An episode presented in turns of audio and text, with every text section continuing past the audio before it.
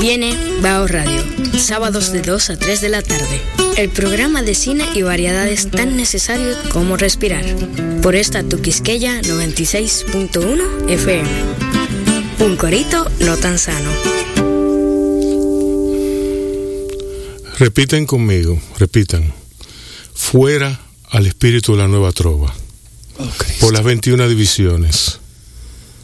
Fuera el bien, espíritu de la nueva trova. ¿Eh? Mm. Así da inicio Bajo Radio. Está bien, no me hiciste coro, pero está muy bien. Es que a mí Eh, me gusta. ¿A ti te gusta? Silvio Rodríguez. No, pero me gusta Sabina. Tú sabes, me- Sabina no es nueva, Sabina es nueva trova. La movida española, más bien. Sí. Bueno, pero. A Mauri es duro. Sí. Ok. Abajo el espíritu de la nueva trova, entonces, como quiera, de todas maneras, la sobrevalorada nueva trova. Arranca Bajo Radio, una producción de Micaela Tolentino y Rubén Lamarche. Bienvenidos. Estamos en Facebook como Bajo y en Instagram como Bajo Radio. Bajo Radio se transmite diariamente por Quisqueya FM 96.1 en su dial y 98.5 para la región del Cibao. Sus direcciones en internet quisqueyafmrd.com y canal 4rd.com. Muchas gracias por su sintonía. Nuestros números en cabina son el 682-1716 y el 809-689-2121. Repito, 809-682-1716 y 809-689-2121. Hoy eh, tenemos un programa muy interesante. Antes yo debo decir que ya está disponible el número 12 del Osalle Casa de Arte Newsletter. Eh, el Osalle Casa de Arte Newsletter, OCA, es un, un- una revista, periódico eh, que se distribuye vía PDF a todos los interesados que reseña todo lo que está sucediendo en el mundo del arte. Muy pronto ella estará por aquí, doña Cachi Osalle, eh, estará por aquí informándonos sobre qué está sucediendo eh, en, ese mundillo. Y el diplomado de periodismo de moda, diseñado para ofrecer técnicas y habilidades comunicacionales, así como de gestión a los profesionales y comunicadores del área. eh, ya va a comenzar casi casi. El mismo está dirigido a docentes, periodistas, diseñadores de moda, gestores y emprendedores. El diplomado de periodismo cuenta con el aval académico de la Escuela de Modas de la Facultad de Artes de la UAST iniciará el viernes 5 de marzo y culminará el sábado 22 de mayo del 2021. Eh, si deseas contactarnos, llama al 849-220-8677 y al 809-792-5753. Info arroba culturartedominicana.org. Eh, ¿Tú tienes algún hola? Sí, hola. Digo hola. Hola, Exacto. buenas tardes. Sí, malacorista. Bueno. Imposible. ¿Qué, qué fue? Nada. Tú eres ronqui, tú eres ronca ya. Sí, yo sé. Ok, Eh, yo tengo Tú hablas aquí- como Miles Davis, Oh, oh, Cristo. mezclado con Ana Gabriel. Tengo un anuncio del Centro Cultural de España, aquí de Santo Domingo, convocatoria al taller Muralizando la participación política de la mujer. El comisario es Jor- Jorge González Fonseca, la artista Ivana Candelier, que por cierto hay que invitarla. Es un taller teórico práctico dirigido a artistas o ilustradores que deseen incursionar en el muralismo desde uno de los ejes prioritarios del Centro Cultural de España, la participación política de la mujer, que abordamos en el marco del programa de construcción de ciudadanía. El curso consta de una introducción al tema que nos ocupa desde una perspectiva global a una nacional, así como a la historia del muralismo. Trabajarán desde el concepto al boceto para finalmente trasladarlo a la pared del patio del centro. Qué bien. Qué chulo, ¿eh? Esa gente, esa gente del, del, del Centro Cultural Español eh, me han dado una acogida como profesor de escritura creativa y profesor de, guion y tallerista eh, con el taller que tuvimos sobre cine latinoamericano. El taller muestra eh, muy, muy, muy acogedor, muy bueno, muy interesante, siempre. Y ellos hacen, libran una serie de actividades súper innovadoras y que, que, aportan muchísimo al acervo cultural, no solamente de ese, de ese, de ese bloque urbano, sino muchísimo más, llega muchísimo más lejos. Este taller está dirigido a estudiantes de bellas artes, ilustración o diseño gráfico, enviar portafolio de trabajos, manejo de pinceles o brochas, conocimiento de pintura, curiosidad y apreciación hacia el muralismo o arte urbano, experiencia pintando paredes de exterior preferiblemente, no tener, no tener miedo a las alturas. Pero entonces, dirigido a curiosidad y apreciación hacia el muralismo o arte urbano, pero yo, yo califico ahí. ¿Por qué? Porque yo aprecio eso. Sí, pero y tú le tienes miedo. A las alturas. A las alturas. Sí, que por cierto lo tengo. Entonces, fecha de realización del 22 al 26 de febrero. Horario, ya eso después. Fecha límite 14 y acceden a www.ccesd.org.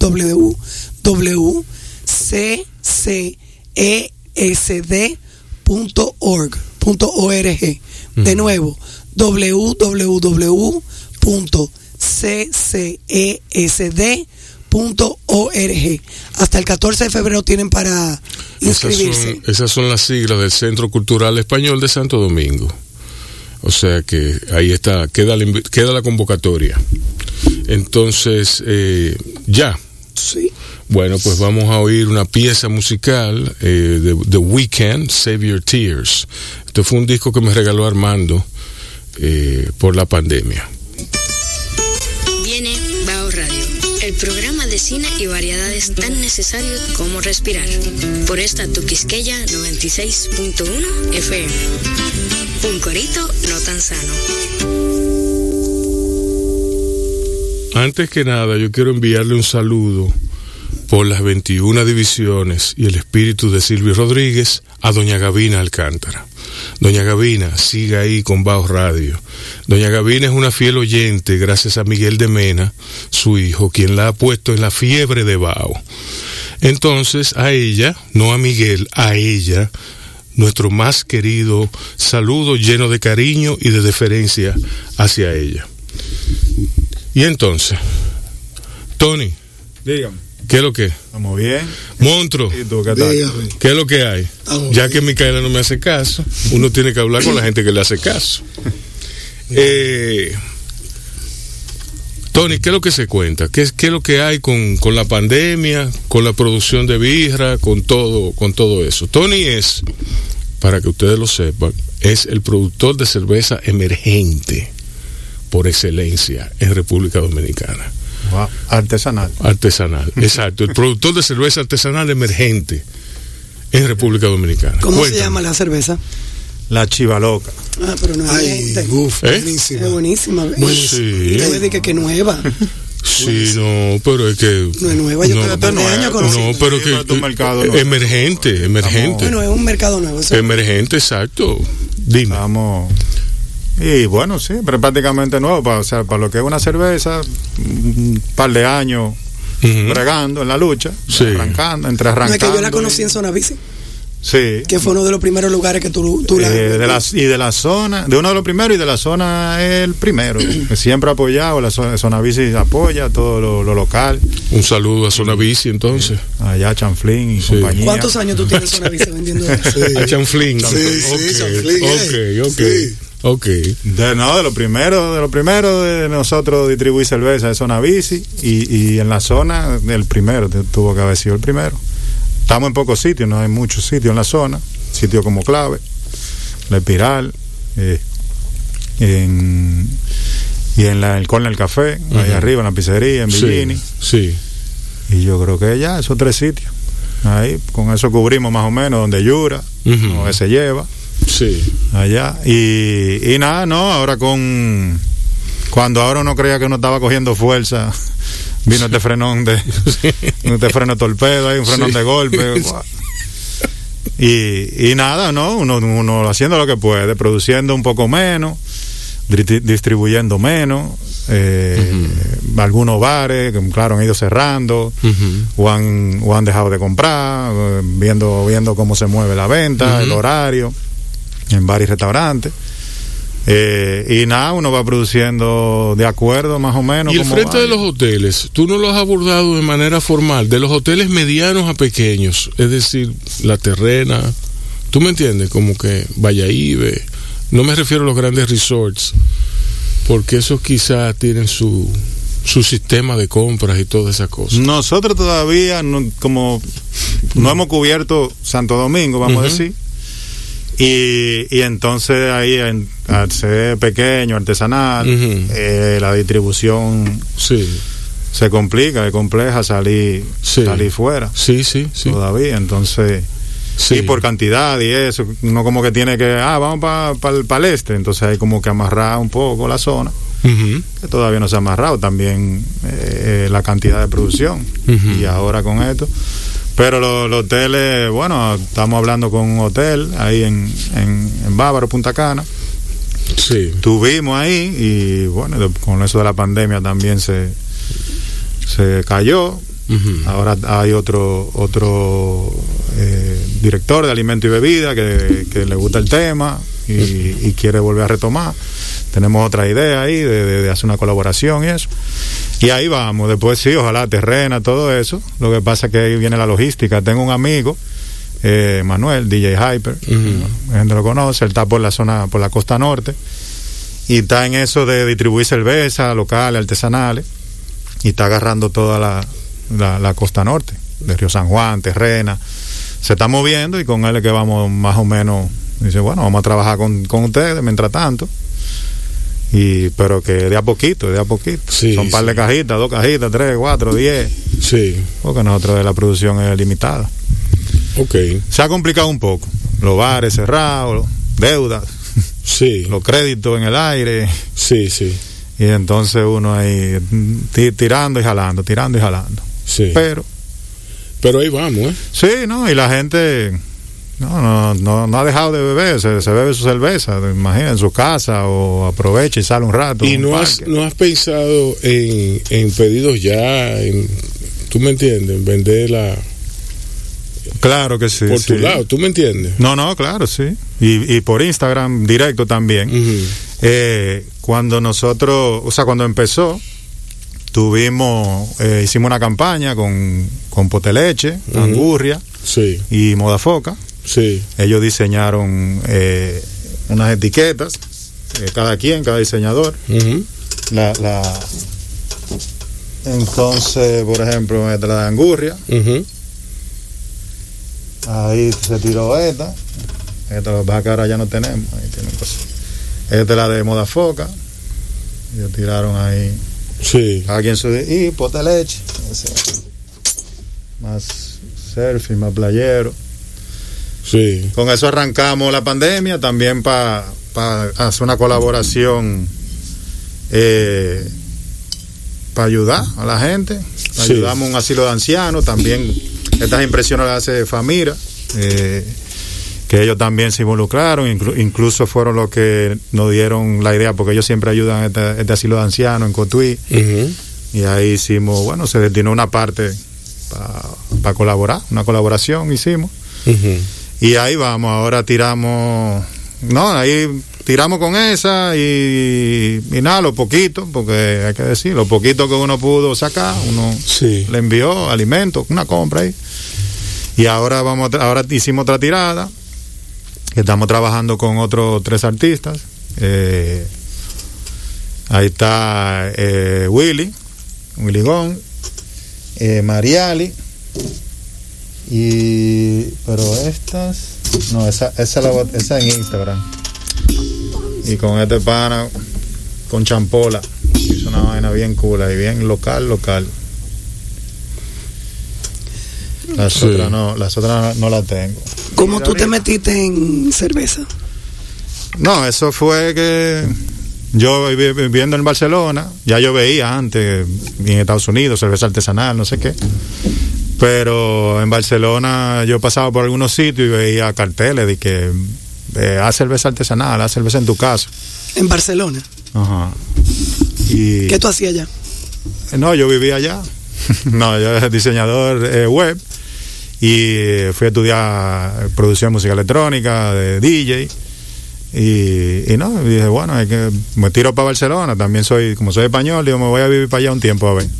Pero al final eh, de, la- de la- que yo vivía allá, que ya pensaba volver para acá, vi eso, me interesó, yo soy hotelero también, estudié hotelería, y dije, coño, que puedo hacer mi cerveza en casa, y me quedé como, no, pues yo tengo que, si yo cerveza en la casa que tú puedes hacer, tengo que hacerla, hay que probar eso. Sí.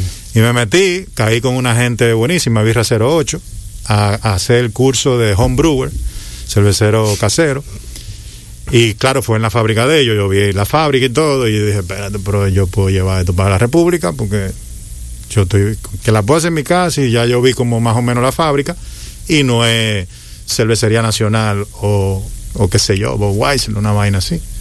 Entonces, no, no, para cerveza artesanal, una cantidad limitada, chula. Y me quedé ahí trabajando casi un año. Y dije, no, vengo con este proyecto para acá, para República. Ahí empecé a mirar aquí a ver si estaban haciendo algo, habían, habían ya unos cuantos en eso. Y dije, bueno, bueno, no, mejor, si hay unos cuantos, mejor, porque ya saben, ya van conociendo lo que es la, la cerveza artesanal.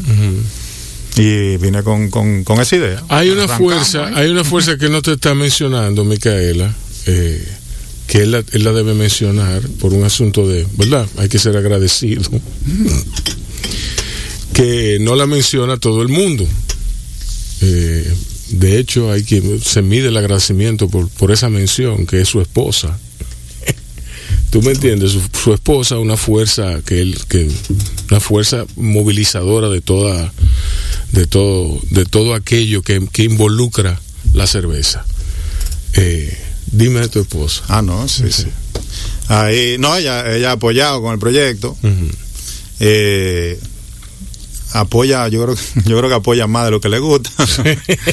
pero, pero apoya, no, no, le gusta mucho la, la idea, el diseño, lo que tiene que ver con, con, con, con lo artesanal, con que yo me meta en eso y todo. Y, y sí, bueno, decidimos venir, mudarnos para acá y ella arrancar, o sea, meterse también en el proyecto, pero arrancar sus, sus proyectos de, de- diseño y, y interiorismo y todo. Pero pero estaba ahí apoyando y, y quiso, quiso venir para acá. Ya ella conocía, no vino tampoco sin saber, pero conocía lo que la isla, porque veníamos cada año más o menos. Y, y sí, le gustaba la idea. Y ahí está, está ahí apoyando. Tony prueba en su apellido, que pues el apellido de él es Romo Jaro, que se puede beber romo en jarro, Y que se sobrevive el Sí, bullying. Que se también. sobreviva el bullying también. Pero Tony sobre todo es un espíritu joven, prueba que un espíritu joven emprendedor puede meterse también con, con los grandes productores de, de cerveza y que no es eh, hacerle frente, es buscar su nicho, la clave. No, claro. Tú me entiendes, este es un programa de, de los nuevos emprendedores. Y nuevo emprendedor también es el monstruo, Henry Durán, que está aquí con nosotros. Henry Durán hace piercings eh, de moto propio y por, un- por una especie de vocación, ¿no? Por una especie de vocación. Pero tú has diversificado tu negocio, tú vendes los artículos ya que tienen que ver con el piercing, que tienen que ver con... Eh, sí, Tú sí, vendes. sí. ¿Y ¿Cómo te ha ido con eso? Me ha ido bien. Eh, lo que son eh, son situaciones diferentes, aunque al final es como sería como la bebida, el tatuaje.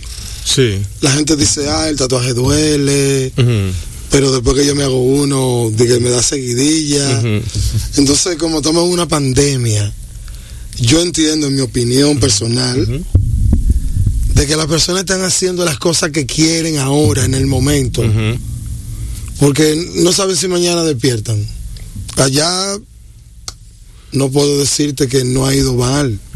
Nosotros trabajamos normal La gente se está tatuando. Han tenido que, que implementar No, no, no, con su, su- mayores medidas, más Sí, no, radicales. estricta, todo, todo, todo. Sí. Eh, allá ahí se te mide la temperatura, se te lava Se la te- mano. se como sí. nosotros trabajamos como si fuera una clínica estética, nosotros trabajamos con guantes, mascarilla, de por ende, ya como habitual. Lo único que lo, lo reforzamos un poco más, de que cuando cada cliente entra nos desinfecta. Un poco más de refuerzo.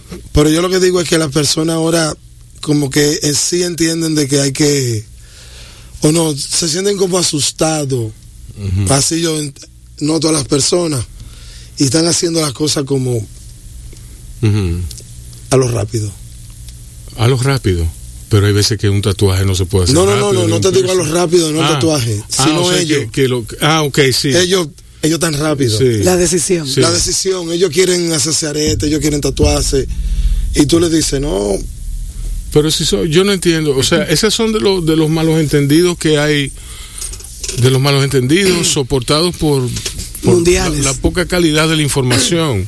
Mundial. Es muy mediocre la información que hay alrededor del COVID y, y no responde a un cuerpo eh, emisor de, la, de las informaciones. Es decir, la gente, la gente se aboca a consumir lo que sea, cualquier información que le llega a la mano y lo que sea. Entonces yo considero, por ejemplo, porque por ejemplo, son muchísimo más los que se salvan que los que se mueren. exacto. ¿Tú me entiendes? Y a Gibram le dio, le dio el COVID y... y- Bueno, a la invitada que íbamos a tener hoy Exacto. y- está eh, con COVID. Y hay gente. Un saludo que- para ella y que se mejore. hay gente. Ja- Jackson de SM me dice: Yo est- estoy saliendo del COVID, yo no puedo ir al programa, viejo. Eh, o sea que la gente todavía puede mandar WhatsApp y todo eso eh, con el COVID. O sea que yo creo que hay eh, mucho- ahora la gente vulnerable naturalmente eh, que no, no se puede contagiar, pero yo no yo no entiendo qué qué rapideces que hay, qué, qué es lo que pasa, qué es lo que le pasa a la gente, cuáles son los parámetros, cómo es que se explican las cosas. Bueno, yo entendería que dirían que hay personas que me dicen, no, yo siempre me he querido hacer eso. Sí. Y yo entiendo que ahora es el momento. Sí. Exacto, Decisión. exacto, Tomaron decisión, tal vez entienden que no lo van a tomar otra vez. Exacto. Y van y la hacen. sí, Es lo que yo considero. O que cualquier momento es bueno, dirán, cualquier momento es bueno para eso. Entonces déjame hacerlo ahora, porque si no lo hago ahora no lo voy a hacer. Exacto. Si me agarra otra pandemia y Sí, me es- lleva. Exacto. Es que yo creo que Me quedé. 70 días trancados, disculpen, 70 días trancados, 70 días trancados. Sí, 70 días son cuántos? Dos meses. Dos meses. Nos enseñaron muchas cosas. 70 días. Sí, cuando nos trancaron la Ah, primera ah, vez bueno, que sí. todo estaba cerrado. Ah, fueron 70. Sí. Literal, sí, 70. Ok. Eso nos enseñó Un muchas cosas, sí. mucho.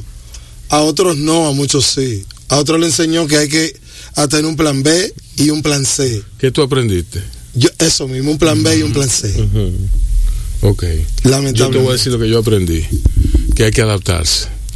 Que hay que, que, hay que tener una estructura flexible que, que resista resista el cambio, el cambio para Un camaleón. el, el cambio que se da para mal, exacto, ser como el agua, como decía Bruce Lee.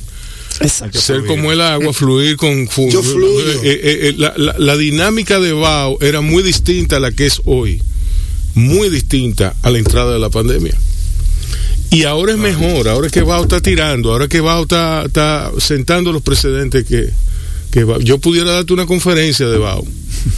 Sí, no, no, pero es que es así. Ahora Bao es, mejor. Eh, a mí en ese sentido me alegra que haya... A mí me da muchísima pena muchísima pena y me deprime y, y me deprimí severamente, severamente eh, al principio de la pandemia, porque que yo estaba trancado, era. Exacto. ¿Tú me entiendes? No, además que tú tienes una condición que te tienes que cuidar. Sí, Eh, yo estaba trancado y tenía mi chupi lleno de vodka, pero eso no me hizo bien. No. Mira, y a ti, ¿cómo bebé- te entró personalmente? ¿Cómo te entró la pandemia? ¿Te afectó? Digo, a nivel personal me refiero. Sí, a nivel personal. Afectó tu negocio. Sí, afectó el negocio, pero que es, es como eso, que, que el, el mal de uno es el bien de otro, lo bien de otro. Entonces, Eh, lo que pasa es que yo tengo, no sé, o sea, como paciencia, me adapto, yo entiendo que yo me adapto. Mm, yo me adapto, si hay que estar trancado, yo yo con, con mis redes, o sea, mi- porque como yo trabajo web design, yo con internet, ¿entiendes? Funcionando, resuelvo. Eh, Una producción al mes ahí se sale y uno se entretiene vendiendo y haciendo ese, como tú mencionabas, que si la plataforma de venta, uno se convirtió en plataforma de venta, Exacto, vender por aquí exacto. online, nos pusimos con, con, con lo de la colaboración para ayudar. Eh, bueno, es, es lo mismo tuyo, monstruo. Es lo mismo. Primero día-. Tú te conviertes en plataforma de venta tú, porque es que no hay de otra. No, Exacto. no, tú me entiendes, hay que reducir costos, hay que, hay que buscar la manera. No, uno improvisa. Sí. Diría yo. Ah, pero si yo puedo hacer esto, lo hago. Y, y estoy aquí y hago esto y tengo dos en uno. Sí.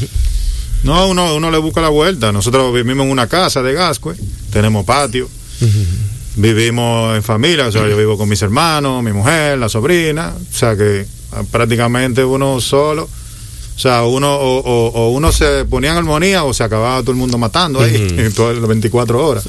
Pero uno trata, imagínate, con lo que hay, uno se junta, pide un par de cervezas. Y uno, nada, entre la galería y el patio, y el patio la galería, y hace esto, y robar. Dije, bueno, vamos a salir a la biblioteca de una vuelta, o al malecón.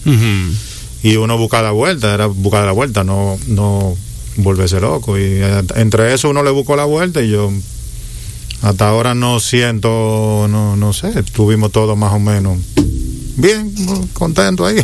Ok. A mí me dijo una persona, después que podíamos salir un poquito después de pandemia, que él me dijo a mí, yo tenía años que no ponía los pies debajo de la mesa de mi casa. El tiempo no me daba. Y ahora yo comparto un poco más con mi Sí. familia. O sea, mira eso, mira. mira. Él me dijo eso. Yo, que o sea- él, aprendió más de su familia, que él estaba muy despegado y aprendió que su hijo sabía algo y que su hija... Él dijo, bueno, yo tenía una familia nueva en pandemia, yo no sabía eso. Sí. Yo, yo le dije, ah, no, pero mira, Bueno, te pero, funcionó. pero maravilloso, es maravilloso. Yo perdí, perdí gente muy querida. Perdí a René Rodríguez Soriano, perdí a mi tía Olga, por mencionar dos personas nada más. A tía, a tía Olga yo no pude ir al entierro de ella. No pude ir, que a mí eso me duele todavía casi. Ella va a cumplir un año. Y esa vaina todavía me duele a mí, a mí. Y si y no voy a seguir hablando, ¿tú me entiendes? Pero eh, mi tía Olga estaba muy vieja. René estaba tenía sus añitos también. Tenía, tenía 66, 66 años, yo creo. Pero cógelo. Yo digo que eso forma parte de, de- de la vida. La vida, o sea. eh, Leo Espinal, un amigo muy querido, que lo tengo que, tenemos que invitarlo, dice que lo mejor de la vida es que termina. Eh, y tú quieres una verdad más budista que esa. si tú quieres, lo mejor de la vida es que termina. Y lo bueno es, lo, lo, lo bueno es que cómo, cómo se termina. O sea, eso depende de, de cada uno. Pero bueno, eh, suficiente eh, eh, hablar de, de- cosas eh, malucas. Vamos a, a una pausa, vamos a oír música y después vamos a seguir hablando con Tony Romojaro y con el monstruo Henry Durán sobre lo que ellos han hecho para revisar sus planes de venta. Seguimos. No fuimos maestro. Estás oyendo Bao Radio. El programa de radio de bao.com.do Y de la Fundación Bao para la Cultura. Cine y variedades tan necesarios como respirar. Por esta. Tu Quisqueya 96.1 FM. Un corito no tan sano. Ese es el, el gerente de, de disco de aquí de música, Ya veo, señor. eh, el comandante Matamoros, El comandante Matamoros. el maestro. El maestro. Mira, una pregunta. Eh, ¿cómo, comen- ¿Cómo inició Chivaloca? ¿No verdad? Me dijiste que fuiste, a- a- hiciste tu curso, entonces llegaste aquí y ¿qué hiciste? ¿Comenzaste en casa o te tiraste directo a la fábrica? ¿Qué hiciste? No, gracias a un buen amigo, un pana, eh, Samuel Lara, eh, el Sami, donde Sami. El Sami. Sí, Donde el Sammy- Ya tú sabes. Ya yo sé. Pana de nosotros, de, de la playa, de surfear, y, y pana de Rubén, Rubén García, que es el socio de nosotros. sí. Eh, El rookie. el rookie. Cuando yo le cuando yo le comenté, le dije que venía con eso, me dijo, vamos a darle. Y ya él conocía, conocía. Ven aquí, a ¿por qué Sammy. tú no traes rookie aquí, man? Eh, Cógelo, ¿qué- qué? No, es que, está- es, que, es que nosotros hacemos. Cada quien, o sea, el, el, el- el sueldo, la comida está, está en otro lado, no es en la cerveza que está. Ya yo no sé qué es lo que tú me estás mirando, mal, porque tú Pero sabes. por Dios, Rubén, Sí, ya está bien. La, la, la comida es por otro lado que se busca. apágalo. Ya. Ya. Ay, señores, llamen a la cabina y díganle que le molestan el piprín del celular de Rubén, Ya, por favor, ya. llamen. Y díganle a Matamorro que le digan a Rubén que apague el celular. Matamorro. Matamorro, eso es como que un, morro, es lo que se echan agua en el barrio. Entonces, perdón, sigue. Eh, entonces, no, tú sabes que uno tiene su, su- cada quien tiene su trabajo y la cerveza uno va metiéndolo Sí. porque todavía la cerveza no, no, no, no da para mantener. Eh, entonces yo le planteé y me dijo que sí, que tenía que vamos a meternos en eso. Conoce, conoce o sea, este pana, Sammy, que él tenía su equipo y de que yo llegué de una vez, al otro, al mes siguiente tiramos una producción y nos fuimos en un evento en Pato, en una playa de, de en, Naja- en, en Najayo. Y ahí montamos cerveza de una vez y, todo el mundo fundido con la cerveza. Y de ahí arrancamos, de ahí más o menos haciendo producciones caseras, entre, entre panas, eventos y cosas así, hasta que arrancamos eh, con República Brewing, hacer lo que se llama un contrato, un contract brewing o, contra- o contrato de maquila, a producir allá con ellos, donde ellos. Y ahí Maquila se dice. una maquila. Sí. Yo creo que es para, para todo. Cuando Sí. tú contratas para que te hagan un Yo pensaba que era producto, pa- pa- pa- para eh, artículos, eh, eh, ¿cómo es? Para tela, para como producto una maquila. Sí. No, se, no, Sí, no. se le dice maquila a todo. Contrato de maquila. Sí. Se, se maquila, todo se Sí, maquila. Todo se maquila. Entiendo yo, claro. y El contrato que tenemos de. Si no, pues, yo, yo te doy más crédito a ti del que Mm. yo tengo. ¿Tú me entiendes? Porque si tú no sabes ya, eh, es no, grave. eso, eso es, sí. Y, y, y nada, yo sí, o sea, eh, yo voy, superviso, que todo se haga como, como, como nosotros decimos, la, la- la- la receta y todo. Y, y ahí hemos, hemos ido. Hicimos, después tuvimos con, con, la, con Santo Domingo Brewing, eh, que aumentamos producción y ahora volvimos para atrás por la pandemia, dim- dim- disminuimos producción. Tony, tú me dijiste la, la primera vez que viniste al programa, que era los sábados, ha pasado muchísimo, hace, hace mucho tiempo de eso. Hace ¿Qué? 52 o 60 sábados más o menos. Sí, Para ponerlo en perspectiva. para ponerlo en perspectiva, sí. Eh, tú me dijiste que, que la gente de presidente habían llamado, habían, llam- te habían llamado a ti y habían llamado a todos los, a todos los productores independientes Sí. de cerveza para decirles que no había ningún problema. Right. Pues, eh, o- ok, no, no, no, está bien. Espérate, yo no quiero acabar con presidente tampoco. Pues no se lo merecen porque no tienen ninguna relación con nosotros. Aunque, aunque Tony sí. Conmigo sí tienen relaciones. Conmigo. Conmigo. Co- ah, contigo, ¿cuál? Fresh, fresh café. Ah, no, pero tú, tú tienes una relación con ellos de compradora. Sí. No, no. Yo, yo me refiero a amistosa. O sea, ¿tú me entiendes? Eh, entonces no, no importa. Pero si yo miro a Tony, Tony va a entender lo que yo le voy a decir con los ojos. El que- Ajá. ¿Qué te dijo ella, Tony? Eh, Él no, lo puede decir tampoco. No, no, no, y necesito para chiva para Ah, entender bueno, mejor. pues- Bueno, para copiar mejor. tú me dijiste que, que, que, que las relaciones estaban, estaban bien con, con presidente, pero que cada cual se estaba ocupando de su negocio, que no había una unión, eh, como ellos quisieron plantearte, que, que, nos, in- que, que se unieran estratégicamente para presentar un- una, una oferta unificada. Eh, pero ¿cómo están las relaciones al- a la luz de la pandemia?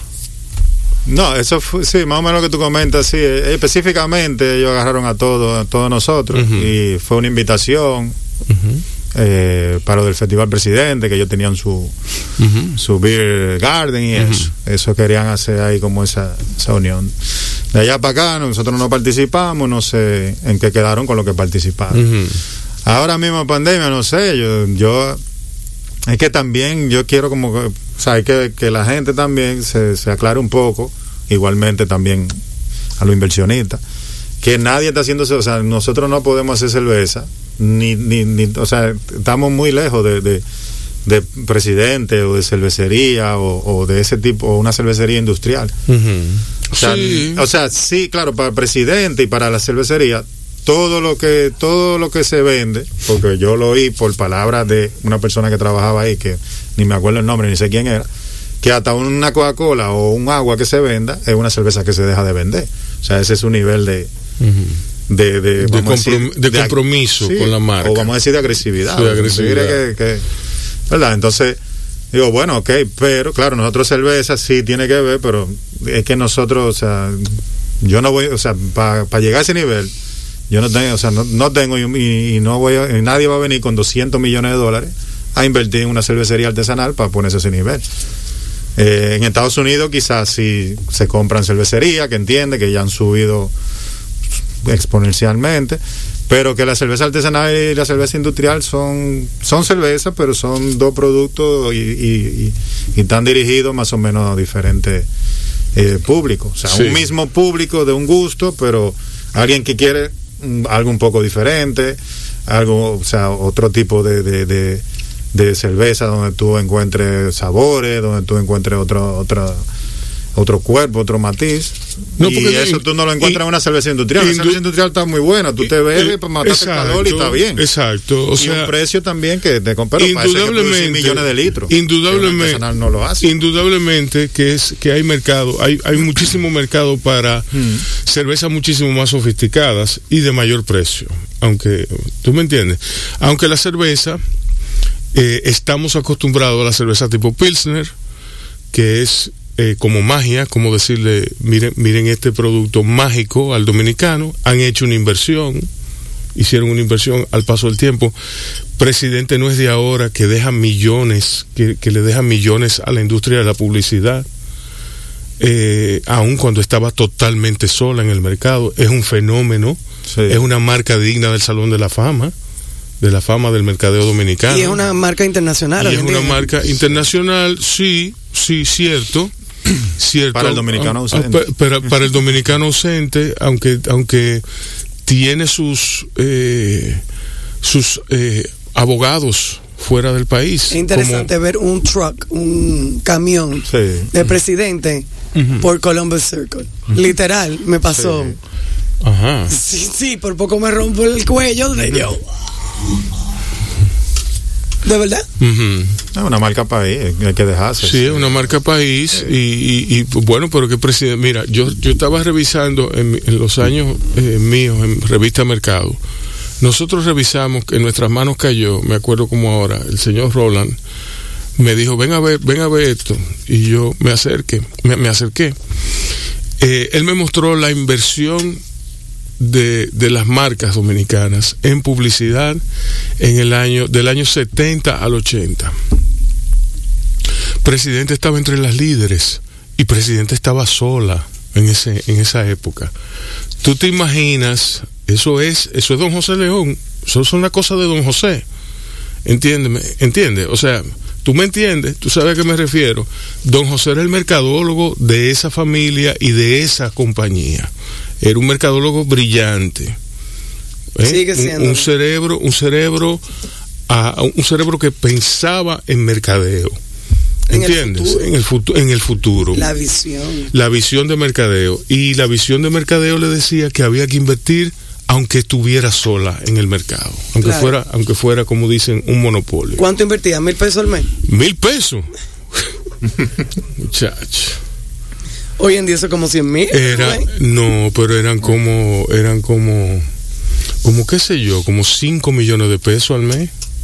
Es que era un dinero, era, era una cosa que yo me quedaba con la boca abierta de todo el dinero que... ¿Tú te acuerdas los tres personajes que tenía presidente? ¿Eh? ¿Tú te acuerdas cómo se llamaban? No, no. Eh, espérate, déjame buscarlo aquí. No, no, no lo voy a buscar en internet. Eran, eran, eh, eran tres personajes. Bueno, lo que tú lo Que encuentras. domingo, que sé yo qué, y que sé yo quiéncito. Era un moreno, un, un indio y un jabaíto. Digo, pues, eh, asumo yo, porque no eran a color. Y, y esos personajes estaban en el play, estaban en, en todos lados. Todos lados. Alguien que me diga que, cómo se llama. ¿Tú te acuerdas cómo se llaman esos personajes? Maestro, vámonos Bueno. con una musiquita Vámonos con una musiquita, después vamos al, al al noticioso. corte noticioso y luego venimos aquí con el Monstruo Durán y con Tony Romojarro. Viene Bao Radio, el programa de cine y variedades tan necesarios como respirar. Por esta tu Quisqueya 96.1 FM. Un corito no tan sano. Señores, Ahí está, ahí está Michelle. DJ Mata. Eh, que hola Michelle. un saludo a Sara Amelia. Ah, sí, Saramelia, gracias. No que ella me está oyendo, probablemente, pero gracias por la música. Probablemente no. Sí, por eso. Gracias por la música, honestamente, porque ha sido muy, muy, muy buena. Ok. Eh, Monstruo, Dígame, señor. háblame de tu nuevo negocio. Ah, mi nuevo negocio es un tattoo supply con un concepto diferente, Sí. ya que las piezas, o sea, las agujas de tatuar venían en, en, en caja de 20. Ujú. Mi caja viene en, en 50, o sea, yo vendo 50 cartuchos. Ok. Nada más. Sí, no, yo vendo, Exacto. yo vendo ICAP, eh, donde se echa la tinta, pero yo lo ICAP lo vendo biodegradable. Oh, y, y eso, ah, bueno, eso es más chulo. Sí, un concepto. Sí, sí. Eh, de, vamos a suponer de 10 productos que vendo, como 3 son biodegradables, porque es despacio que se introduce. Ajá. ¿Y por qué? La- Yo entiendo que los tatuadores consumen mucho plástico, Ajá. mucho plástico. ¿Y en qué parte? ¿En qué parte Eh, vamos a suponer todo lo que se forra, todo es forrado, porque como se hace contacto con sangre, Sí. entonces hay que usar plástico para forrar la máquina, plástico para forrar los, las envolturas de los guantes de boxeadores, con lo que te echan el agua para limpiar, eh, donde eh, la lámpara, eh, el power, todo eso hay que forrarlo, porque después que tú terminas eso se bota y el cliente es una forma... Todo se aísla. proteger al Ajá, un campo, se hace un campo. tú, exacto. Se hace un campo. Exacto. Todo no está estéril, pero está limpio. Ok. Ok. Ajá. Entonces, ¿cómo- ¿cómo ha sido la respuesta de la gente? De los Eh, tatuadores profesionales. Sí, la acogida ha sido bien y muchos me han ayudado con la parte de, de lo biodegradable. Porque estoy trayendo... ¿Tú entiendes que lo biodegradable es necesariamente, eh, puede necesariamente convertirse en un problema? O sea, a la hora de... Puede haber cierta resistencia, me refiero, ¿Resistencia en qué sentido? eh, a comprarlo. O sea, que- Eh, no, es- es Lo difícil. que, Ajá. lo que hay que tener una buena locución o ser un buen vendedor. sí. Porque lo siguiente, lo biodegradable ayuda al planeta. Y las personas no entienden que ayudar al planeta, pero tú le explicas, como yo le digo. Lo ven como muy grande. Yo le explico, mira, este producto, como ya hay muchas personas que están creando conciencia y tú tienes un tipo de negocio que tiene un estatus, yo entiendo que tu negocio debería tener, de 10 productos que tú tienes, habían de tener 3 biodegradables. Yo se lo vendo como un estatus para el negocio y ellos lo aceptan, porque es lógico, es más un poco más alto el costo. Sí. Pero el cliente lo ve de una forma de que tú estás ayudando al planeta. Porque hay clientes, ej- ejemplo, de 10 clientes que tú atiendes un día, ujú. 4, 5 saben lo que es un producto biodegradable Exacto. hoy en día. Sí. No como hace 5 años, etcétera, Sí, etcétera. sí. Entonces eso ha tomado un poco, ellos lo están cogiendo por ese punto y lo entienden. Exacto, o lo, o lo comienzan a entender. Ajá, lo están entendiendo. Exacto. Ah, también incluso me están preguntando que si puedo conseguir los cartuchos biodegradables. Y yo les dije que eso es un proceso. Porque es un proceso. Porque recuerda que todo se hace en China. Y los productos biodegradables que yo estoy consiguiendo, uno se hace en Oregon. Sí. Eh, los productos biodegradables que yo estoy consiguiendo actualmente son 100% americanos. Y productos cantidad masiva, como se hacen en China, no vienen biodegradables hasta en el momento que yo entienda. Exacto. O sea que es más es más fácil, pero es más difícil en términos de la Exacto. del costo. de- de Exacto, todo. por el costo. El costo es muy elevado. No de que muy elevado. Eh, eh, Vamos a suponer, Tú puedes hacer economía de escala. Es muy temprano para hacer economía de escala. yo. sí. Sí, no- No, no, no, una suposición. Eh, yo, eh, los INCAP son unos vasitos donde se echa la tinta, eso eh, se bota desechable porque la tinta es personal ahí ya. Es plástico. Así es plástico, Sí. pero yo lo tengo de papel. sí. Ejemplo, te venden por, por mil pesos, te dan 500 y yo te vendo por 1200, 200. Ok. ¿Me estás entendiendo? Sí, exacto. La El- competencia el es feroz. El rejuego, sí, sí. La competencia es feroz y más con el dominicano que no entiende que hay que ayudar a- al medio ambiente. sí. Cada día está más caliente, mucho más problemas. Entonces, como te digo, lo entro está, tú mira tu negocio, ya viene otro tipo de personas que entienden lo que es biodegradable y se van por ahí, ya me están entendiendo, no te estoy diciendo que tengo un grupo, como dice el caballero aquí a mi lado, el de la cerveza, es un grupito, es despacio, es haciendo conciencia Sí, sí, sí. No, y, y en parte eh, eh, una clave es el no desesperarse. Exacto, es la clave del éxito. No desesperarse porque estamos en pandemia y esto no se va por ahora. O como diría mi madre, haces el loco. Que de eso los dominicanos sabemos un poquito. Tony, dime. Dígame a ver. Tony, ¿cómo te ha afectado a ti el, eh, los numeritos eh, en duro, los numeritos tuyos de mercadeo? Tú eres flexible, tú eres un tipo que sabe cómo, cómo torear las, las, las venidas, las idas y venidas de, de, de todo esto.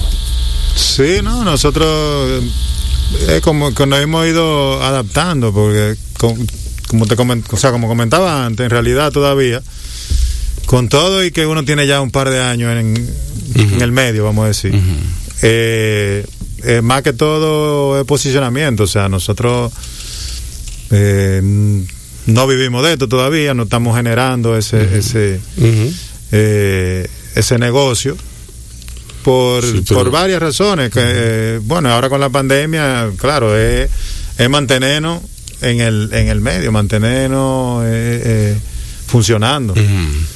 Entonces, lo que sea. Sí, porque eso no afecta, eso no afecta, o sea, no afecta directamente tu posicionamiento. Si tú tienes con qué suplir la, la demanda que tengas en este momento, si tú tienes con qué suplirla, tú puedes no, no afectar tu posicionamiento.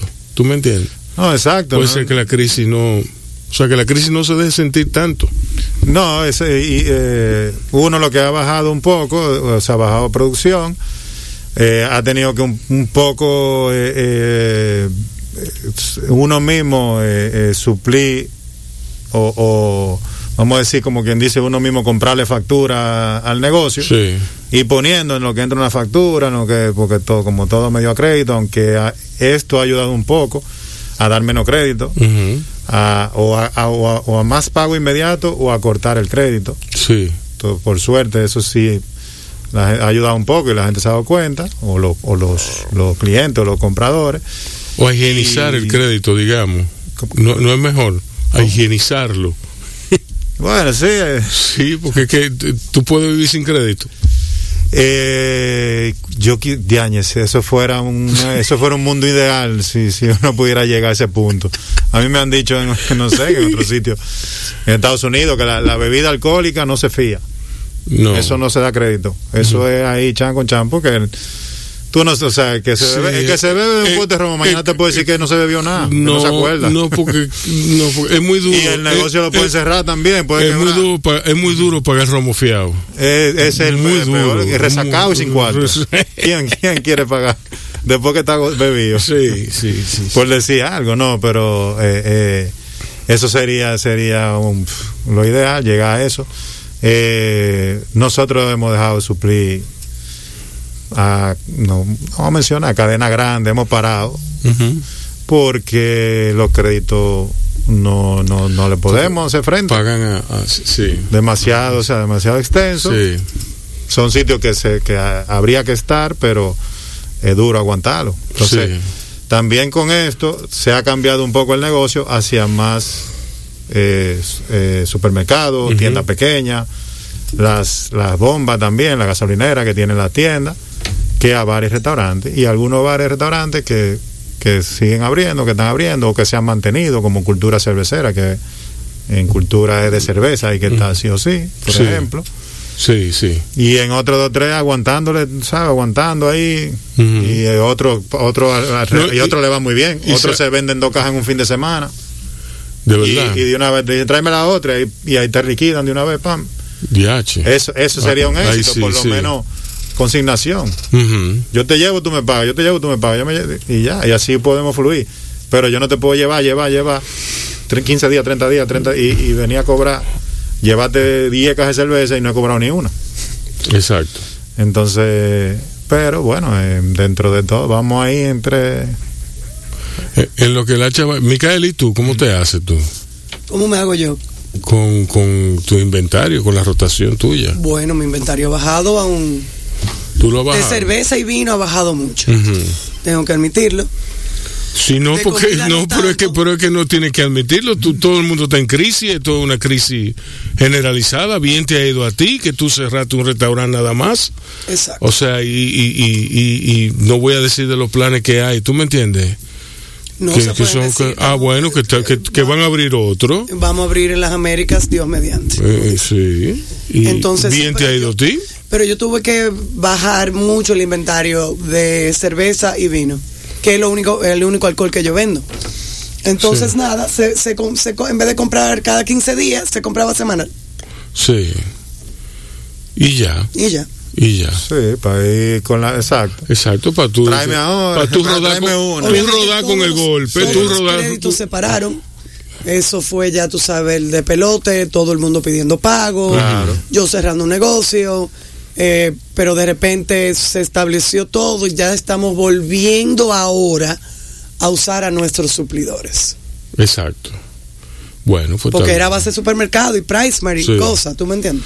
Monstruo, ¿por qué, ¿por qué algo tan sencillo como ver que tal o cual cosa, lo- lo- los, los caps, aquellos y todo, porque nadie ve esa ecuación que tú viste ahí, frente a ti?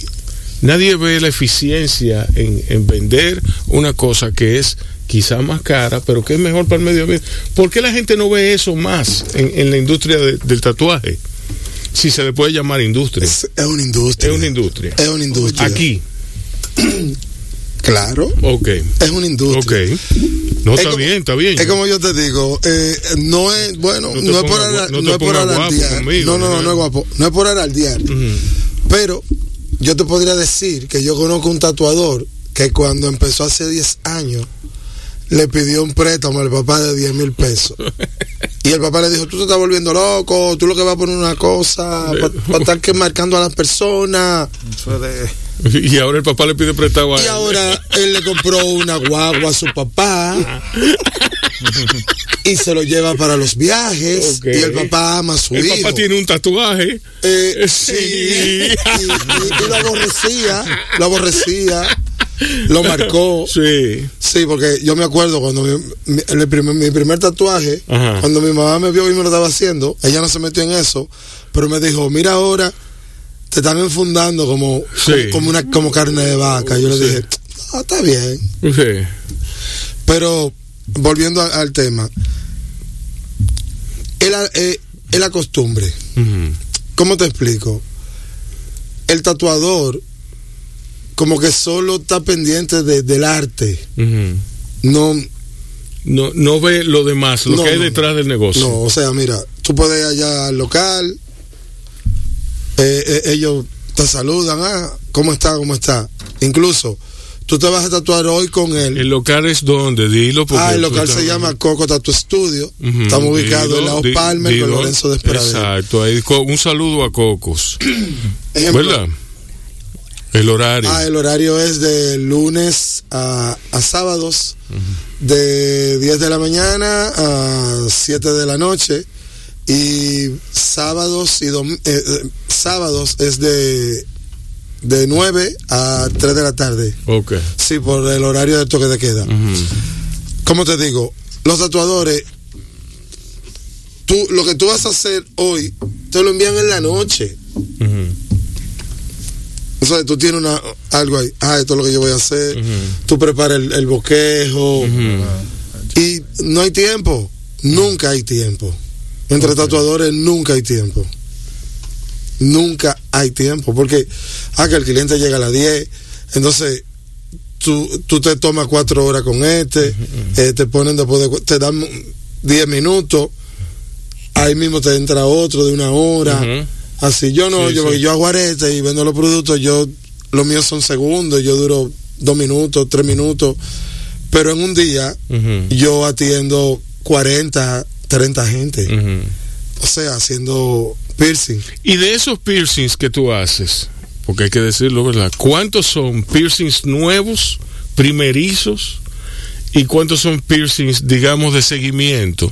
Ah. De gente que ya se hizo un piercing antes y se quiere hacer otro, y otro, y otro, y otro. En su mayoría yo hago piercing nuevo todos los días, porque da la casualidad de que como somos un centro, como te dije, que cumplimos con mucha higiene y los que trabajamos ahí estamos no hipercapacitados, pero cada quien sabe lo que hace.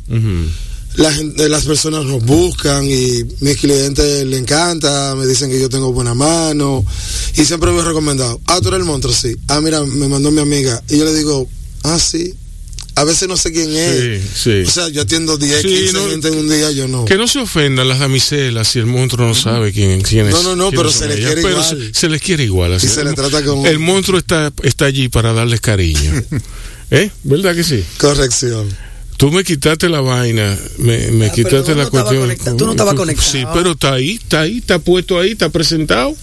Bueno, te lo devuelvo. Pues no, bien. no, pon música, pon música. Vamos a seguir hablando con el monstruo aquí en privado para un piercing que yo me quiero. Ah, le voy a decir el piercing que Rubén se va a hacer. El Prince Albert. Por favor, Ey, búsquenlo. ey, ey. Se lla- repito, se llama Prince Albert. Exacto, Búsquenlo. Exacto. Ok. Nos fuimos, maestro. Estás oyendo Bao Radio. El programa de radio de bao.com.do y de la Fundación Bao para la Cultura. Cine y variedades tan necesarios como respirar. Por esta, Tuquisqueya 96.1 FM. Un corito no tan sano. Sí, en el aire, para que usted vea cómo son las cosas. A recibir de pedir. Cerró una y abrió la otra, para que ustedes sepan. Entonces, eh, Ese es un caso literal de tú cierras una puerta y te- se te abre otra. Literal. no, y lo grande es que ella no lo ha dicho, ¿verdad? Pero fui yo quien le dijo a ella que tuviera paciencia, que lo, yo, yo, que no soy el más paciente de la gente, de la persona. Sí, sí, no, no, no, no, yo, yo, es, es todo para allá. Y Micaela, en un sentido, me, me, me apaciguaba. Yo digo que nosotros tenemos esta química porque cuando uno sube, el otro baja. Y así sucesivamente. Entonces, eh, Micaela me decía, no, espérate, porque vamos a, vamos a torearlo.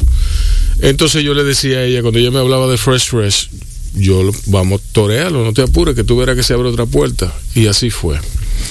Entonces, eh, Monstruo, Caballero. sígueme diciendo, sígueme diciendo la, la dinámica de los costos. Porque es que yo no creo que sea tan, tan sencillo, tan simple, como que tú le dices a una persona que es bueno para el ambiente, para el medio ambiente, y, Es como te digo, y, y están dispuestos a pagar más. O sea que es que están dispuestos a pagar más, pero yo creo que es más, es, es también, el estatus. es también tu servicio, tu nombre. ¿Tú tienes cuántos seguidores en Instagram? Eh, tengo pocos, son 10 mil, hay personas que tienen más. Ah, pero va cómodo. Eh, Yo entiendo, o sea. Va cómodo. Oye, güey. Ah, pero en Oye, serio. 10 mil, 10 mil seguidorcitos así. Pero, tú estás casi cobrando. Si tú crearas contenido, tú fueras. Tú, tú exacto, casi pero yo soy Aragán para eso. Yo no soy el más indicado. Yo. Sí. No, pero está bien. Tú puedes contratar a una gente como Manny, que Ah, tenemos también, aquí. sí, Manny. Para que él te cree contenido. O sea, mira, tú lo estás, tú lo estás subutilizando a Manny. Manny es un tipo que es genial, que va a la. tú- es que No, no, no, eh, mi disculpa, Manny. Sí, su, intelecto real. Mi disculpa, de verdad. Pero, ¿cómo te digo? Es que ahora mismo la persona entienden que cambiar algo atrae más clientes. Lo están haciendo, Rubén. Lo que se lo hacen, a- se lo meten al cliente. El costo. Es que, que eh, señor, eso me, pa- me pasó a mí en Fresh. Yo tengo mi cuento, fam- mi cuento famoso que cuando abrí Fresh, todo era eco, todas las tapas, lo, lo, lo- el calimete, eh, eh, eh, el vaso, todo era eco, todo biodegradable, pero eso vino de allá de los Estados Unidos, de una orden que hay que hacer, de, de, de, de, De miles y 15 miles mil y y miles, 25 sí. mil dólares para que eso llegue, literal. Yo lo coticé. un furgón. Un furgón. Un furgón. No, no solo un furgón, sino buscar dónde poner todo eso. Sí. ¿Tú me entiendes? Entonces, de repente se me terminó. Yo llamé a las personas que me lo suplieron en el momento y me dijeron es que ya no hay más. Y entonces Sí. ahí yo coticé y dije, bueno. Y ahí Se nos va, me- se nos va ir lo poco que nos vamos a ganar. se me fue, no, se me fue el, el- se me fue la guagua, como dirían, Sí. y comenzamos a comprarlo todo plástico. Llega un ambientalista, pide un una batida, ujú. Le dan Sí. los tres elementos donde la batida está servida, plástico. Y él fue, eh, él fue él y me posteó Sí. al público. Entonces, eh, nada, tomamos obviamente riendas del asunto porque obviamente en nuestro perfil, nuestra imagen y todo conlleva que nosotros seamos biodegradables. Sí, pero los costos se resienten. No, lo resolvimos y uno se lo explica al, Sí, al cliente. y la gente lo ya. coge suave. Claro, pero Y es que los mismos clientes, tú sí. sabes, una, una, estábamos comprando porque un suplidor no tenía, no tenía, entonces fuimos a PriceMart y compramos el de arroz, el de maíz, yo no sé qué, que parece foam, pero no es foam. Sí. Ella, ella mandó, gracias a Dios que mandó, digo, y no me- ya no me importa. Me le mandó un mensaje y dijo, ¿qué es esto? Esto es foam. Y yo dije, no, no es foam, es maíz o arroz o algo así.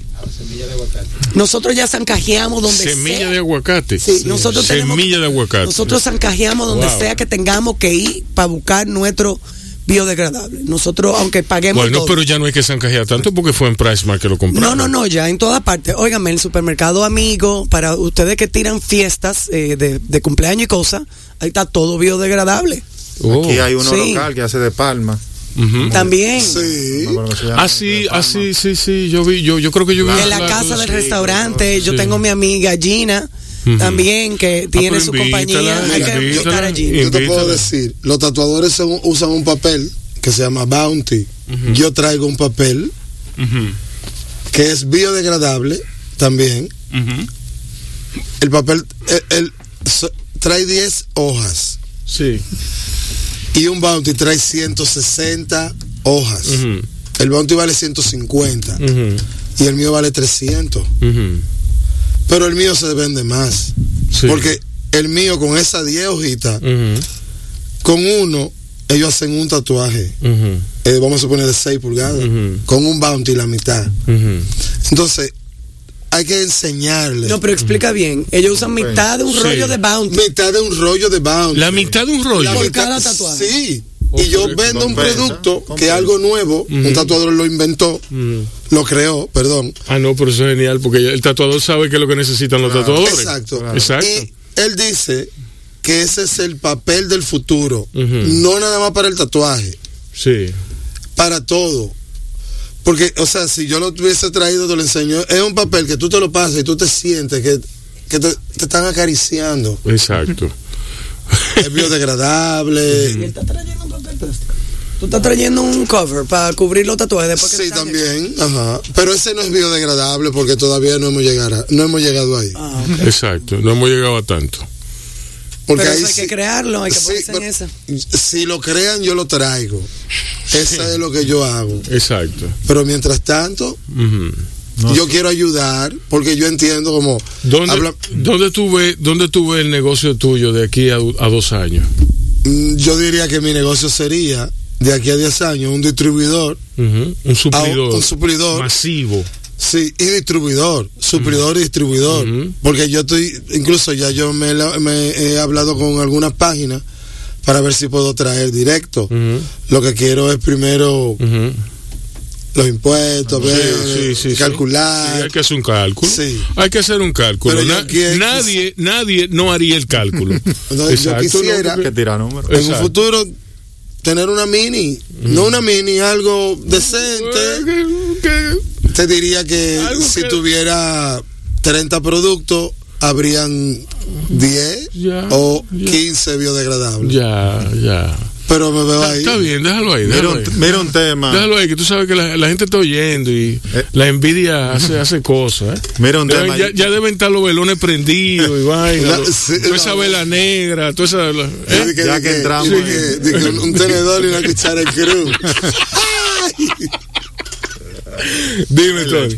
No, y, y ese, ese tú conoces y te va a gustar. Porque ya que entramos en tema de, de, de envases y productos, de- la cerveza, nosotros, entre comillas, por suerte, usamos cristal, usamos vidrio. Sí, sí, Pero tú sabes qué pasa aquí, tú, tú bien sabes, sí. aquí no hay industria, aquí no, aquí no se Ajá. fabrica botella. Ajá, aquí no se fabrica. Entonces, exacto. Eso es caro, caro, caro. entonces tenemos que importar. Reciclar. No, eh, espérate, para llegar al reciclaje. Importar toda esa botella. Nos reunimos entre varios cerveceros y traemos un furgón. Ya, se trajo un 20 pies, un 40 pies, nos dividimos, ok. Tenemos botella. Ahora, para reciclar esa botella, Hay no que- se llega. no- Hay que comprar. ya hemos, optado. eh. No, hemos optado por no reciclar por una cuestión de que no se recogen. O sea, la única, la única botella que se recogen aquí son las de cervecería. Exacto. El- Es la única botella que el botellero recoge Sí. y que la gente guarda. La, la única forma como se estaba medio reciclando es que los mismos bares, los mismos restaurantes, los mismos locales la guarden esa botella. Exacto. Entonces yo creo, yo creo que el proceso de, de uno hacer ese- esa vuelta, de que esa botella vuelva a ti y entonces uno tener, o que inventar, porque hay un dos o tres que, eh, eh, una lavadora de botella, yo creo que al final es, es más la vuelta ese de reciclar que, que mandar pedido. ¿En cuánto está una lavadora de botella? No, de- eh, yo voy a decir ahora como dice un, un amigo mío, cinco mil. Todo es, cinco- todo es, no sé, todo es cinco mil, de cinco mil dólares. ¿Cuánto cuesta? Cinco mil. Un bojote. O sea, Cinco mil dólares, cinco mil depende, dos. tú con tres mil, con dos mil, tú te puedes inventar. Hay un, aquí que mencionó, hay que mencionó a, a, a nuestro pana Padre Boyle, a José Ramón. Él, porque él es un MacGyver, él, él, sí él hace todo. Él es Sí. ingeniero informático, electromecánico, en, en ingeniería. Sí. Entonces él se, él se hace sus máquinas de lavar, de embotellar, de cocinar, él, él se hace todo, se, se semiautomatiza su proceso. Sí. Eh, pero cuesta, cuesta. Cualquier maquinita eh, cu- cuesta dos mil, Bueno, tres mira, mil, cinco yo te, voy a mil. decir, yo te voy a decir una cosa. Cuando nosotros más la mano de obra, el trabajo y, y Sí. y el trabajo de tú hacer llegar otra vez, retornar esa botella. Sí, ahí, ahí, Hay un proceso de recogida. ahí es donde está, donde está el trabajazo. Fíjate, fíjate lo que nos pasaba a nosotros cuando yo trabajaba en la Benedicta, Yo por eso tú- tú- que era una botella azul cobalto. Esa botella se ¿No era tallada también? no, No. no, no, no. Ese era el otro, había No, otro. Había, no, es, es una botella perfumera que la traía, que la hacían para un vodka que nosotros íbamos a traer, pero que no trajimos. Yo trabajaba en la Benedicta y la Benedicta tenía la botella azul cobalto. La botella azul cobalto tenía el problema de que solo se hace en dos partes del mundo. Fíjese qué ojo tuvo Gustavo Cruz, que, que tuvo esa maldita idea de, embo- de embotellar la Benedicta como si fuera una cerveza. A mí la Benedicta me acostó. Sí. Me acostó. Sí, no, pero es que la Benedicta costaba a cualquiera. Pero yo me bebí medio vasito de Benedicta y tuve que irme a acostar en una cama. Sí, Como Sí. por media hora. Sí, pero que fue un eso era un veneno. Me dio una eso, cosa. eso envenenaba. Esa vaina se ponía a la gente a pitar. a sí, esa vaina ponía a la ¿Por qué tú gente. ¿no? gustaba? Esa, sí, a la mujer y a las mujeres. a la- esa- esa sidrita te ah, ponía- Sí, Oye, sí. era una sidra. Sí. Y tú sabes que era, que era una sidra. Eso era CO2 y sidra. Sí. O sea, una, si- era, era un zumo de sidra que se compraba afuera y CO2. Se mezcla y se envasa. Eso era. Y esa, Era buena, y, pero me- y- y la, y la botella, la botella era como el, el 70% de los costos de Benedicta. y muy llamativa. Y era, era llamativa, pero tenía el problema de que tú tienes que hacer, y tú lo sabes, Tony, Sí. un cálculo de cuánto se va a vender para tú mandarlas a hacer, de cuánto tú vas a retornar en términos de lavado, ¿entiendes? Entonces, en el ojo, en el ojo del presidente, como, como tuvo Benedicta, eso es una maldición, ¿entiendes? El éxito de Benedicta hirió al presidente de una forma directa. Sí. O sea, ellos, ellos lo asumieron así. No es que, lo- no es que, no es que le, haya, le haya quitado el, el 70% de la venta. No le quitó ni un 10. Ni un 10. No, no llegó. Pero se, se descalentaron, de verdad. Menicucci se, se, se, se, se puso, puso el grito al cielo. Puso el grito al cielo. De verdad. Eso, eso estaba, eso, eso, eso corría cuando yo estaba allí. ¿Entiendes? Y yo doy fe de eso. Eso ponía alegre a uno. Sí, no, y, y, y la- la- A mí me, a mí me mareó y me, me en el mandó a barrio le decían, dale una y benedicta. después lanzamos, después lanzamos Blink, No, Blink. En el barrio le decían, dale una benedicta. Sí. Alegre la Sí, muchacha. sí. Frondosa. Sí, Son sí, locos. Sí. Le entraba un recoqueo a las mujeres. Bueno, ah, un y recoqueo, una cosa. Sí. Y Ay, sí, La se ponía. es como un sí. aceite de culebra. Sí. Tú te sentías, tú después de tres benedictas te sentías como que te habían bañado en agua de coco y te secaron chupándote. Sí. es verdad. la siguen haciendo. Eh, sí, la siguen sí, haciendo. sí. sí. No sé de quién es, quién No, lleva eso, eso de Gustavo Cruz y, y, y los lo Barceló. Ah. Eso de bodega, de bodega Barceló. Rubén, una musiquita. Sí, vamos a oír de Chic, Good Times. Estás oyendo Bao Radio. El programa de radio de bao.com.do y de la Fundación Bao para la Cultura. Cine y variedades tan necesarios como respirar. Por esta, Tuquisqueya 96.1 FM. Un corito no tan sano. Tony, monstruo, ¿cómo se bebe cerveza? Yo, yo, yo estoy seguro de que son dos escuelas totalmente distintas. No, no, pero espérate. A ti, monstruo, ¿cómo tú te la bebes la cerveza? Ceniza. Bueno, yo no soy muy, muy bebedor. Pero si un mal día Ujú. yo me bebo una cerveza, me gusta beber cerveza negra. Fría, Sí. fría. Yo no soy ese gran bebedor. Yo me bebo una cerveza, Rubén. Y yo me Tú- acuesto. Tú estás listo. Y yo me acuesto. Y yo, y yo veo el techo dando vueltas. Y cuando yo bajo el pie, frena. Sí. Y cuando yo lo subo, otra vez da vuelta. Y yo me paso la noche en eso y me duermo y ya. Yo no soy Sí, muy bebedor. Una. sí. Ya. Tú caes listo. Sí, yo no soy ese gran bebedor. Sí, hombre, yo tampoco. Tú, Tony, ¿cómo se bebe cerveza? Porque el dominicano, el dominicano sirve la presidente y cualquier cerveza, la bohemia, sirve la chivaloca, sirve lo que sea, la tina Sí, no bazooka. cualquiera, una estela. La, la, la- una estela actual. A mí me duele ver cómo, cómo sirven la estela actual. La, sirven con el vaso inclinado Todo el tiempo así. todo el tiempo. chua. Entonces, ¿qué, qué le hace eso a una cerveza? No, eh, todas las- bueno, eh, eso también por la cerveza artesanal se, se ha venido ya un poco, bueno, cerveza artesanal no, cerveza, es que eso es aquí, yo no sé, porque Europa, Estados Unidos, se sirve cerveza con espuma, la cerveza de, de barril, de barrica, de draft, de, de, de- de llave, de grifo, se sirve con espuma, o sea, tú sirves la cerveza, eh, eh, vaso medio de lado hasta la mitad y más o menos después lo endereza y que coge puma. Dos, dos o tres dedos de puma. En la cerveza artesanal y bueno, y en toda la cerveza, es bueno lo que se dice como explotar la cerveza. Lo primero es, tú la sirves eh, al final con espuma para que que exploten los aromas y los sabores y salgan. Y explotar ese CO2, porque tiene mucho CO2. Entonces aquí te sirven esa cerveza así. Y por eso es que la gente anda diciendo que se bebe. No, no, yo me bebo una o dos cervezas y después ah, se me sirve un trago de ron o de boca o whisky, lo que beba. Porque anda bombado, porque no se explota ese CO2. Y cuando tú te la bebes, lo que te, ese CO2 lo que te sale en el estómago, en la barriga, entonces anda aventado. Pero la Exacto. cerveza es buena explotada, Exacto. tú sacarle un poco de, de- de- de la cantidad de Del CO2 que tiene. el de gas. gas. Explica lo que es el CO2. que- El CO2, exacto, el, el gas, ya sea es lo que es lo que, CO2, oca- gas es lo que, es lo que, es lo que ocasiona le- eh, no, y, y, y- y- La llenura. y la llenura la sensación de llenura que no es más que gas acumulado en el estómago más que cerveza, porque tú no Sí. puedes estar, ¿sabes? Tú te bebes, tú bebes cerveza así, sacándole un poco de CO2, Ujú. eh, sirviéndola. Y en vez de tú beberte dos, tú te bebes tú 10 cervezas, tranquilo. La no cerveza- la cerveza es un alimento. la cerveza, pero no la no cerveza es un alimento, la Claro. cerveza es un alimento, es, un- es es sumamente noble. Sí. Una cerveza está viva, señores. Una cerveza sigue, se envejece, se endulza, su sabor, sí. Sí, sí, no. artesanal. No, pero claro. La cerveza industrial no, porque esa está pasteurizada y filtrada, ya eso después que salió de Sí. ahí ya murió. Sí, sí. Ya es un... No, no tiene Sí, vida ya. sí, ya sí. mató toda, Sí, sí.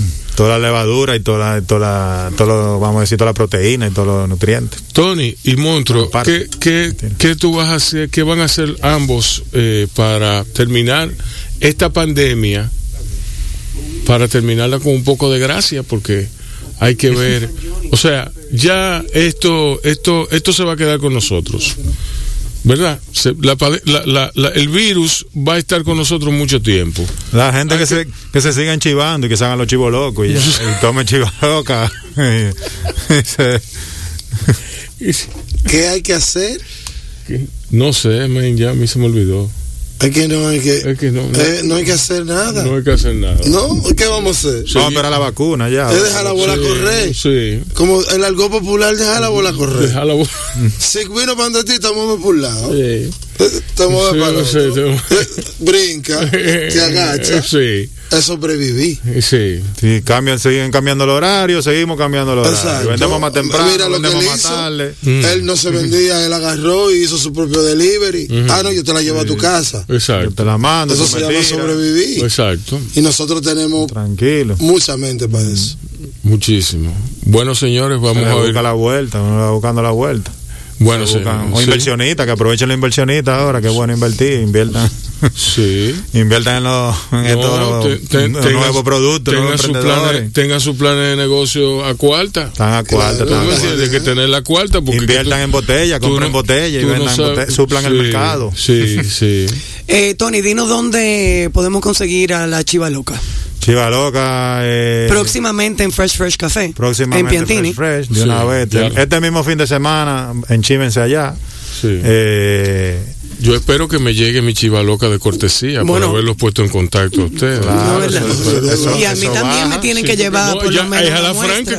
que es a la franca que lo voy a tener que muestra decir. hay que traer de llevarme ya uno tira puya y no y se hacen los locos. Puya, tira puya. Sí. Los chivos locos. Sí. No, no, con, con la chiva loca no se puede hacer los chivos Sí. locos. Eh, no, como en la zona, como dije ahorita, está en, en, en cultura. en- bueno, pero en la zona colonial, en zona bici. Sí. Siempre hemos estado ahí, la Espiral, siempre también apoya. eh, eh, en la pizzería de, eh, del, del Villini, donde está el Corner Café, Ujú. eh, Cultura Cervecera, siempre. Sí, lo que pasa es que yo dije cultura en el contexto de la zona porque cuando tenían Ah, cuando como- estaban, sí, cuando estaban Eh, sí, cultura y los lo- locales de, de, de pedido llevar eh, en Ola, el supermercado Ola. Eh, así, dos o tres sitios así. En Instagram, ¿no? En Instagram Y- nosotros vamos y- anunciando. Y, y dame porque- los teléfonos, sí, da los Sí, teléfonos a lo vamos. que- a lo que se puede llamar para para para para No, suplirse. eh, Instagram Chivaloca. Ujú. Ahí, por ahí con- contactamos eh, vía mensaje, llamada, post, lo que sea, y nos tiran y ahí, ahí nos ponemos en contacto y le buscamos la vuelta. Eh, sí, lo que pasa es que vamos, vamos cambiando, hay veces que hay, hay veces que no hay, hay veces que... Exacto. ah, pues, eh, Rodando con el golpe. Monstruo, ya usted se paró, o sea que ya no hay para nadie. eh, muchísimas gracias. no, y lo bueno no, del caso es que bebió café de error. Que tenía, sí, sí, sí. sí. Eh, Diablo, qué duro eso. Me equivoqué de taza. Bueno, bueno. No, pasa. pero está bien, una Sí, me equivocación. pone sí. eléctrico. Sí, te pone eléctrico. Sí, no te no apures, sé. te va ahora la electricidad. No, no, no, no. Eh, Una cerveza. A mí me encanta venir aquí. ok, Muy cool. bueno, Wow. qué bien, que no. Una tertulia. Sí, agarre la oportunidad por los moños. Ah, tengo un amigo que quiere venir. Así quién. Sí, ¿Cuál? Se llama Ariel García. Ujú. Él es tatuador también. Ah, pero está bien eso. Vamos a hacer la cita con Micaela, para que Micaela lo depure. Tú sabes que nosotros andamos encima de los, andamos atrás de los casos. Claro. Señores, muchísimas gracias por, por haber estado aquí. A ambos, a Tony Romojaro y al monstruo Henry Durán. Gracias. Mañana nos seguimos pechando. eh, mañana venimos con más invitados interesantes que tienen muchas cosas que decir. Muchas gracias por su audiencia.